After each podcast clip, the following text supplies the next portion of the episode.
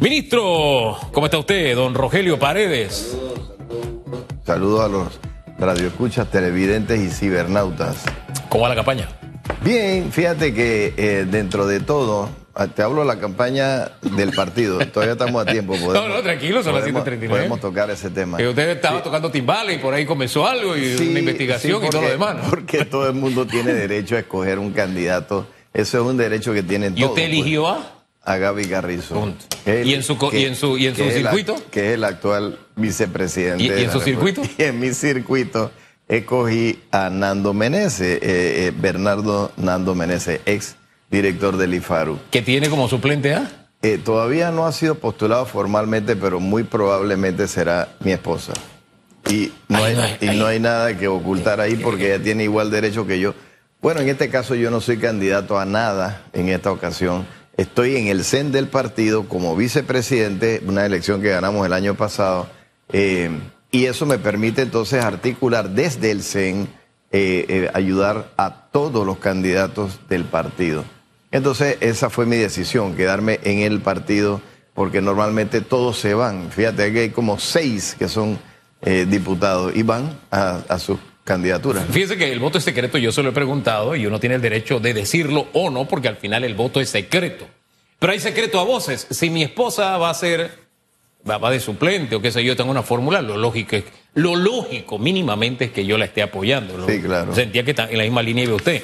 Pero a propósito de secretos a voces, diversos sectores le han estado pidiendo al gobierno explicaciones porque había el secreto a voces de que hay billete corriendo y billete que viene y billete que va. Y el diario La Prensa efectuó una investigación y basado en el SCAFIT se dio cuenta de que sí, está yendo billete y va más allá de, los, de las normas que establece la ley. O sea, se está rompiendo el límite establecido por la ley. Y qué casualidad, va para las juntas comunales de el ministro, perdón, iba a decir el Ministerio de Vivienda de- de- del Sí. PRD. Eh, a mí lo que me parece extraño, y de verdad me parece extraño, por eso hablaba de que el que calla otorga, que esto haya estallado el martes, hoy es jueves. Yo estoy armando programa para el domingo. Y el gobierno no tiene esto entre sus temas. Y esto me recuerda a mí el escándalo, ¿se acuerda millonario del manejo de millones y millones por las juntas comunales en la época de don Ricardo Martínez? Mira el nivel que se lo elevo de importancia ante la opinión pública. Sí. Y, y el gobierno dice, no, eso, eso no, está entre mis temas. Yo, yo me quedé, voy a utilizar una palabra de la que se ríe mucho Susan, yo quedé patidifuso. Fíjate que hay dos cosas. Este tema de la descentralización tan esperado y tan necesario, de repente se comienza a desvirtuar y esa es la parte que no es, que no está bien y que además hay que explicar. Yo, yo sí siento que eh, Moley Ibarra, que es quien en este momento dirige la descentralización, tiene que hacer eh, las explicaciones respectivas, ¿no? Ofrecer las explicaciones respectivas. De manera que eh, se pueda entender cuál fue la figura que se utilizó. Él, yo con él hablé ayer y me comentaba que constitucionalmente pues eh, no se ha cometido ninguna falta. Bueno, entonces aquí viene la parte de la percepción y, y que es, es el elemento al que tú te refieres, ¿no? Mientras haya silencio, entonces todo el mundo opina, todo el mundo especula y al final del camino no sabemos si eh, esas partidas estaban sustentadas o no eh, desde, un- desde el punto de vista legal. Él me dice que sí, yo puedo entender que tiene eh, los argumentos necesarios, pero creo que es importante que haga su, que, que produzca su... Ah, ah, Hay un tema en opinión pública y es cuando, cuando tú dejas que las opiniones públicas te definan. Sí, ¿Ves? Y siento que este es un tema en el que el gobierno está dejando que se le defina públicamente. Y la definición es sencilla, corrupción. Hoy escuchaba a eh, Willy Bermúdez diciendo, bueno, a mí no me ha tocado nada. Y hablaba de lo mismo. Esto era un secreto a voces. Son esas cosas que uno oye, que uno oye, que uno oye, pero que no tiene forma de es, es sí o es no. Y pide información por aquí, busca información por ahí, no hay manera. Fíjese que eh, él está al frente de una junta comunal y a su junta comunal panameñita No se le ha medido con la misma vara que se está midiendo en momentos políticos a las juntas comunales PRD. eso lo dice Willy, ¿no? Eso lo dice Willy. Claro, bueno, por eso te digo, aquí hay que ver si es que ha habido discrecionalidad y por qué. Porque fíjate que el tema de la descentralización es importante. Tú no puedes tener todo concentrado en, el, en, en el, en la sede, por ejemplo, y en, el, en la ciudad capital, cuando tú necesitas eh, hacer que los municipios y, y cada junta comunal tenga alguna participación eh, de los recursos que, que, se generan tanto allí como en el, en, de manera global. Y descentralizando es como tú puedes llegar a, lograr el objetivo. Pero fíjate tú, ¿no? La descentralización también implica capacitación, porque es donde tú no capacitas a, la, a las personas, hacen mal uso del, del, recurso. Y una vez cuando se comenzó a descentralizar y el Ministerio de Educación se apoyó en las juntas comunales, comenzaron a haber problemas con que ellos tenían que construir el, el aula aquí y hacer la consulta allá, y no se hacía. Entonces, otra vez se recoge. Bueno, y comenzó, este es un tema yo no sé si de ensayo y error, porque de hecho hay otros países que lo han estado haciendo. Entonces, ¿por qué Panamá no puede alcanzar los mismos niveles? Yo, yo siento igual que tú, eh, eh, eh, Hugo, que este es un tema importante y que debe ser abordado a tiempo, ¿no? Oiga, y, ya están, y ya están fuera de tiempo. Ya está, cuando usted se le enciende, hay un incendio en casa, se le prende algo.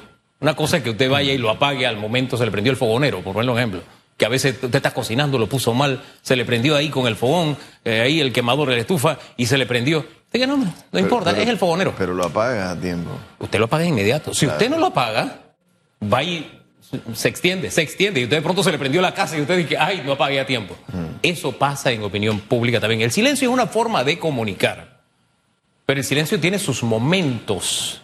Y cuando usted tiene también mucho caudal comunicativo, así como tiene caudal político, tiene un valor. Pero estamos ante un gobierno que está en las postrimerías, un gobierno que se ha desgastado por X, Y, Z razones, eh, tiene un desgaste a cuestas, que quiere buscar reelección, pero lo que está haciendo no favorece a la reelección. Y menos si sigue transitando por el camino que le está haciendo. Fíjese que se lo estoy diciendo tempranito iniciando la campaña.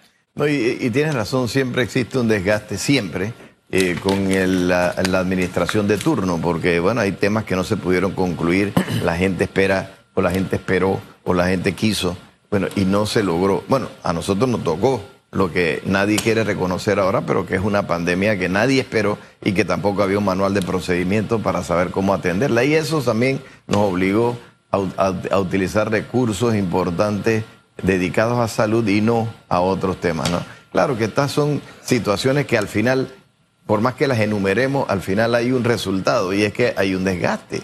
Ese desgaste, como dices tú, tiene que ser de alguna manera eh, eh, abordado, abordado para saber entonces cómo manejar la situación. Y, y, fíjese que yo entiendo que a veces se dice, no, yo no voy a caer porque esa es la agenda de X, Y, Z grupo, etcétera. Pero ya estamos hablando de algo que va más allá de la agenda de un grupo corporativo o lo que sea. Y a mí como periodista lo que me interesa es la información, tener las dos partes. Sencillo, porque eso ilustra a la gente. Y siento que perder esas oportunidades traen por consecuencia que al final usted no coseche lo que quiere sembrar. Porque, insisto, mire, hay, algo que, que, se mide todos los días, el tema de comunicación. Nosotros lo medimos todos los días. Sabemos si la gente nos ve o no nos ve. Entonces, no es que, ah, es que yo creo que hice tremendo programa. No, no, no, no, no. La gente que me oye es la que determina si sí o si no. la gente que nos ve. Así también se miden las campañas. Espérate, lo que estoy haciendo me, da, me, está dando fruto o me está dando malos frutos. Entonces tengo que ver qué corrijo y qué hago. Ahora, si no está en la agenda del gobierno para ser transparente y dar explicaciones, menos está. O sea, hoy el titular en la prensa es la Fiscalía Electoral nos interesa investigar la descentralización paralela. O sea, uno con el gobierno puede pensar de que, bueno, no es, y meterle coco y tratar de decir, hey, mándame un vocero, mira que voy a hacer un programa, que se yo, y e Pero esto a mí no me extraña. La Fiscalía Electoral, ya por tradición, no solamente en este gobierno, es un convidado de piedra. O sea, puede haber el escándalo que sea, y ellos miran para otro lado, no sé si es para no sentir espanto que no revuelven la mirada, pero son un convidado de piedra en las campañas electorales, pase lo que esté pasando. Y eso me parece grave, porque es la Fiscalía. Sí. Sí, sí, sí. Y debían estar hasta mm, prepararse para. Yo no sé si la fiscalía puede actuar de oficio, pero de hecho eh, sí siento que tienen un poquito de. A ver, hay responsabilidad ahí, ¿no? Que, de, una manera u otra van a tener que atender. Igual que Moley sí me confirmó que él se iba a acercar a la asamblea, como lo habían citado, para hablar sobre el tema. es que es una cuestión de tiempo, es timing. Y en política, como tú dices, eh, eh, el, asunto es timing, es, es, el momento. Tú no puedes esperar mucho tiempo para entonces eh, ofrecer declaraciones, porque ocurre que durante ese lapso todo el mundo opina y, vienen titulares y comienzan entonces a especular sin conocer la interioridad del, tema. Yo tampoco te puedo hablar sobre los detalles porque no soy quien maneja traslados ni nada de eso, no me toca a mí, pero viendo los temas desde afuera, digo desde afuera que como, ministro, eh, puedo sentir que, que ha hecho falta un poquito más de... Fíjense que este tema no le tocaba a usted, pero bueno, llegó y usted es un hombre que no, no, no, no, no, saca, no saca el pecho, es uno de los pocos voceros en este gobierno, se cuenta con los dedos se cuenta con los dedos de la mano, de una mano, no de las dos, de una mano, este, y usted no le, le, saca el pecho a los temas, usted va y enfrenta y tiene algún nivel de respuesta dentro de sus capacidades, pero al final de lo que se trata es que a mí como ciudadano me interesa que el gobierno lo haga bien claro.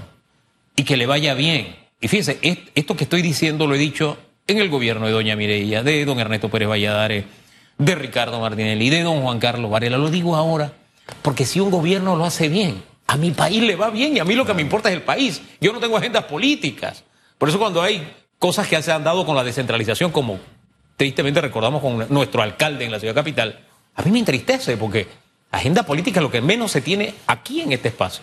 Y él se queja de que hay una agenda. No, lo que pasa es que la ley de descentralización se creó con este propósito y se está utilizando mal los grandes proyectos faraónicos que tuve y que al final, bueno, son una raya más al tigre del gobierno que lo tienes desgastado. La mala comunicación en la alcaldía. Y así vamos sumando, uno más uno, más uno, más uno.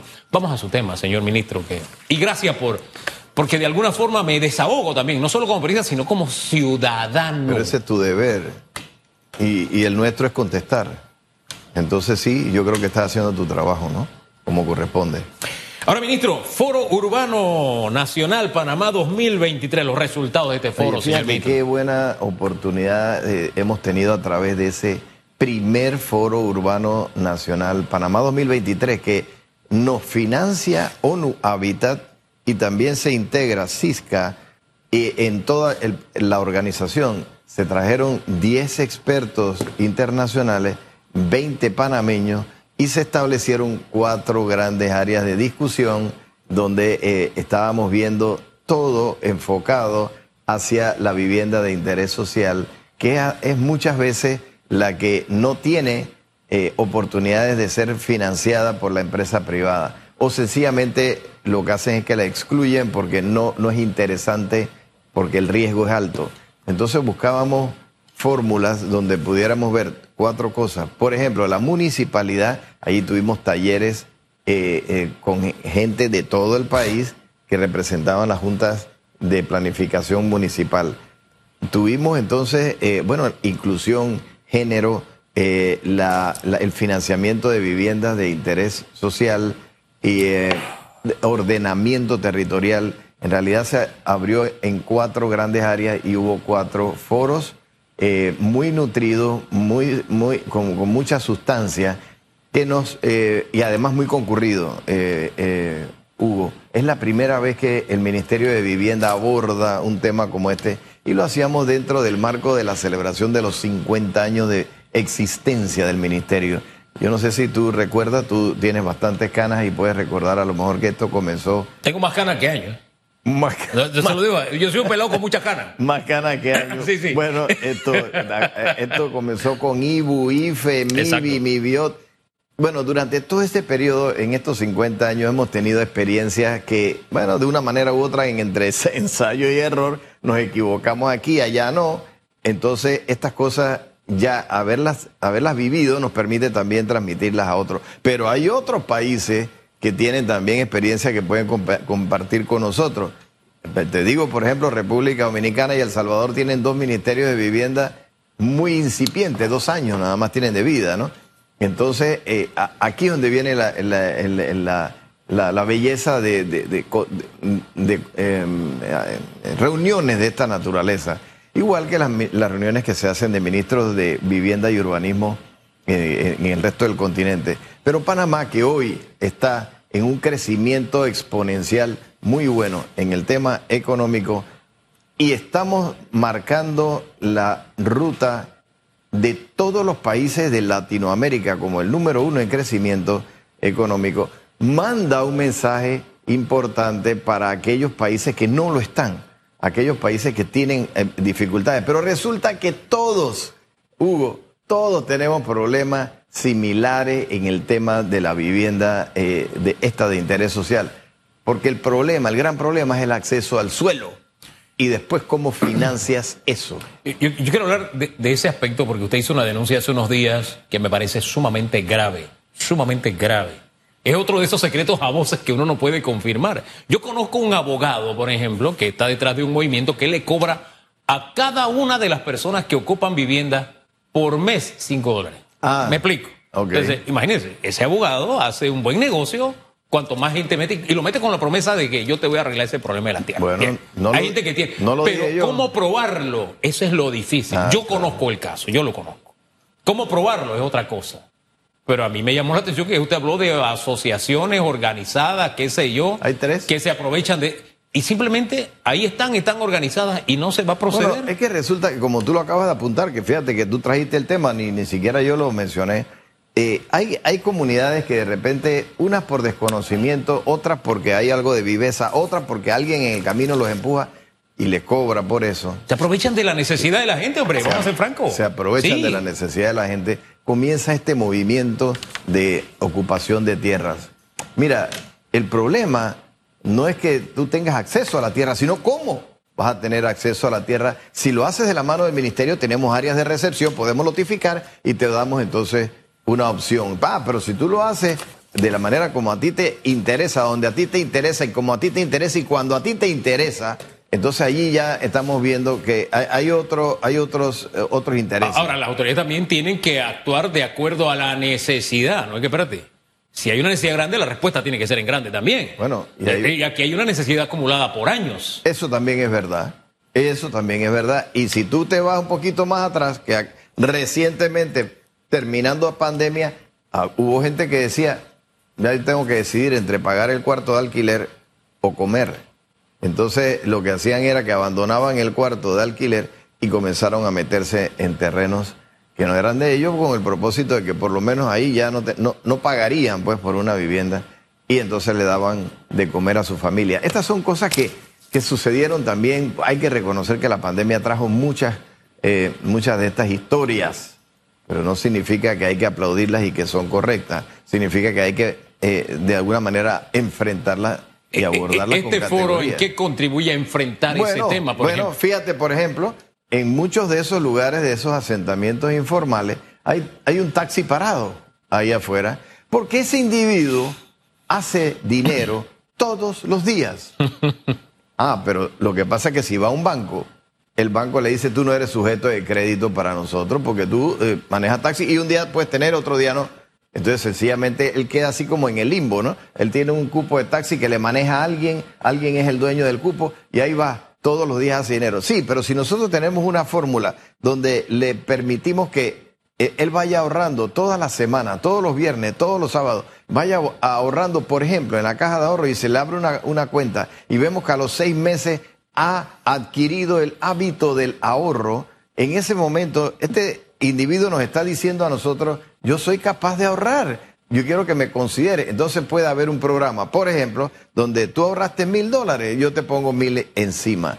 No, no, me, no me refiero a que estamos hablando de diez mil dólares, sino mil. Ah, bueno, entonces ya tú tienes dos mil con lo que tú puedes comenzar a ver qué vas a hacer con eso, un, un desarrollo, a lo mejor un mejoramiento habitacional o alguna otra actividad dentro de tu casa. Pero si la persona ahorró dos mil, ah, bueno, entonces yo te pongo dos mil más ahora tú tienes cuatro mil. Con eso ya tú tienes como para el enganche de una pequeña vivienda. Pero el banco tiene que entender que ese individuo es capaz de ahorrar. Entonces, ese que no era sujeto de crédito ahora puede convertirse en un sujeto de crédito. Están las cooperativas, están muchas. Mira. ¿Cuál de todas esas alternativas va a concretar este gobierno como una solución, como auxilio a la ah, gente? Ah, pero para eso era el foro. Entonces, ahí hay una figura que están usando en México que se llama Infonavit, un instituto que financia viviendas eh, viviendas de toda naturaleza y mejoramiento. Eh, yo pedí la ley, porque también hubo el representante de Infonavit, estuvo en Panamá, mexicano, y Colombia tiene una figura parecida, entonces nosotros estamos poniendo esta legislación para tropicalizarla, para tal vez panameñizarla y buscar la fórmula como Panamá pueda también verse beneficiado con una figura de financiamiento que no dependa del gobierno. O sea, que la gente sepa que tiene dónde acercarse con una, un fondo que se va creando, por ejemplo, con una eh, porción mínima de tu salario que va hacia ese fondo de manera permanente. Entonces, esto lo hace crecer, ganar intereses y manejado, por ejemplo, por un fideicomiso, de manera que haya transparencia y seriedad. Y entonces ya tú sabes que tienes dónde acercarte. Ahora, en el poco tiempo que tiene el gobierno en el poder, ¿alguna de estas iniciativas se va a concretar? Hay una que está ya andando, se llama Fondavi. Nosotros la estamos utilizando en el ministerio. Sí está andando, pero siento que de manera muy tímida. Ajá. Y lo que quiere ¿Y, por, dejar- qué, por qué tímida? Porque requiere fondos para poder prestar y Pida la descentralización. y solamente, ah, ya, ya. Tú eres bien cáustico. eres- eh, eh, Hugo, nada más tenemos 3 millones para prestar. No, me Eh, descentralización. Es más, tres le tocó a Capira. bueno, sí, no, 3.3. necesitamos más. Es una figura que estamos utilizando y que es cooperativa de vivienda. Para... Mira, Hugo, hay necesidades que hay que resolver a nivel de esta- estatal, sí. Pero si podemos eh, combinar esfuerzos entre, entre todos y no dejarle todo al Estado, seguramente vamos a encontrar una figura que, que pueda ser eh, eh, co- conveniente. Entonces, A- a- al, final, al, al final, ministro, disculpe que le interrumpa porque ya el tiempo se nos terminó. Y fíjese que dedicamos 10 10 minutos a una cosa y 10 minutos a la otra. Este, al final es tener bien claro qué hago yo aquí. Yo aquí soy, yo soy un opinador, soy un entrevistador, juego el papel de periodista. Yo aquí no soy un cura, por ponerle un ejemplo. El cura juega un papel en la sociedad, el abogado juega otro papel. Entonces, el servidor público es eso, un servidor. Entonces, si yo estoy claro en que lo que yo presto es un servicio, ya a mí se me quita el montón de temores que tengo. Y ya sé que por brindar un servicio, yo debo mantener a la gente informada sobre las cosas que yo hago, si las hago con transparencia. Y esto volviendo al tema con el que comenzamos y del cual ya usted no puede opinar. Porque yo no sé si el gobierno se da cuenta que todas las intenciones que tiene de buscar la reelección en una figura joven como la de don Gaby Carrizo se están disparando en el pie al dejar que este incendio llegue a las dimensiones, mire lo que le estoy advirtiendo, del escándalo que tuvo el gobierno de Ricardo Martinelli con partidas dedicadas, destinadas a las juntas comunales. En aquella época eran de 500 y tantos millones. Pero si fuera un millón, yo no dejaría que me compararan. Y buscaría la forma de... Yo tengo debate abierto, son cinco segmentos. Yo lo mínimo que habría hecho sería, espérate, tú tienes cinco segmentos, mira, hasta ahora no hemos hablado, no estamos preparados para un debate porque no conocen nuestra versión. Así que, ¿qué tal si me das un espacio, un segmento y, y en él Moley Ibarra explica cómo lo hizo? Y si quieres hacemos un segundo debate. Y probablemente yo le hubiera dicho sí, pero esto se trata de... Hablando se entiende la gente, pero yo, yo quedé patidifuso. Esto no está en la agenda de comunicación del gobierno sorprendente porque le insisto, se están disparando en el cuando se acabe la campaña primaria del PRD, ese caballero que gane, sea Cristiano o sea eh, el señor Gaby Carrizo, va a tener que salir a hablarle a todos los panameños. ¿Cómo usted cree que está el resto de panameños que no están en este momento apoyando al PRD o que de pronto dicen, venga, yo PRD me voy con, con, con, con Martín Torrijos, etcétera? Yo sé que usted no puede hablar, pero se lo dejo ahí como mensajito nada más. Se lo dejo ahí. Gracias, ministro, por habernos acompañado. gracias a ti por eh, traernos a este programa. Cada vez que ustedes lo soliciten, aquí estaremos.